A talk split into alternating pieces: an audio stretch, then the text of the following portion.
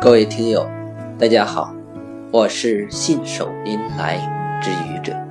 今天是星期五，欢迎收听《愚者扯闲篇》。西班牙有个狂欢节，以斗牛为世人所熟知。中国也有个狂欢节，那就是双十一网络购物狂欢节。你想好今年买点什么了吗？十一月十一日是富有想象的中国人创造的节日——光棍节。零九年起，马云又把它创立为中国的网络购物节。零九年，阿里巴巴双十一网络销售额达到了五千万元。可以说，初战告捷。继而，二零一零年，阿里巴巴旗下的双十一网络销售额达到了九点三六亿元。之后，每年的双十一销售额都得到了飞速的提升。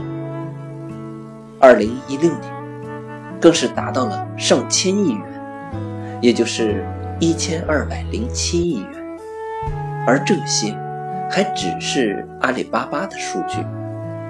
实际上，双十一的促销活动早已经囊括了网上几乎所有的商城：京东、当当、亚马逊、苏宁易购和一号店等等各个商城。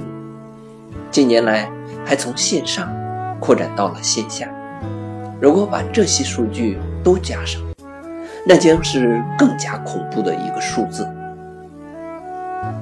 随着双十一影响力的扩大，很多公司的促销活动从十一月一日就开始了，一直延续到十一月十一日。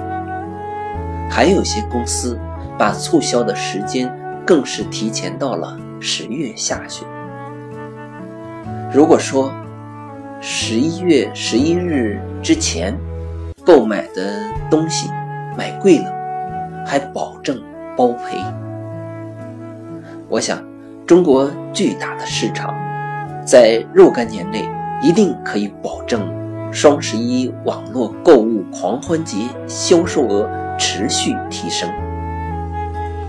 如果不出意外的话，今年的双十一销售额仍将再创新高。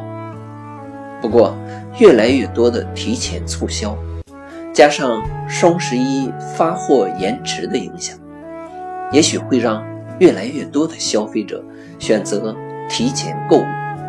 这样，双十一的销售额在增长到一定额度的时候，可能会达到一个顶峰，不再增长。这并不能说明销售额下降了。它只是由原来的集中于一天购物，扩展到更长的时间。从这个时间段来说，销售额一定是上升的。也许在不久的将来，人们再提到网络购物节的时候，不再仅仅指十一月十一日这一天，而是十一月一日到十一月十一日。这十一天，甚至是十月十一日到十一月十一日这一个月，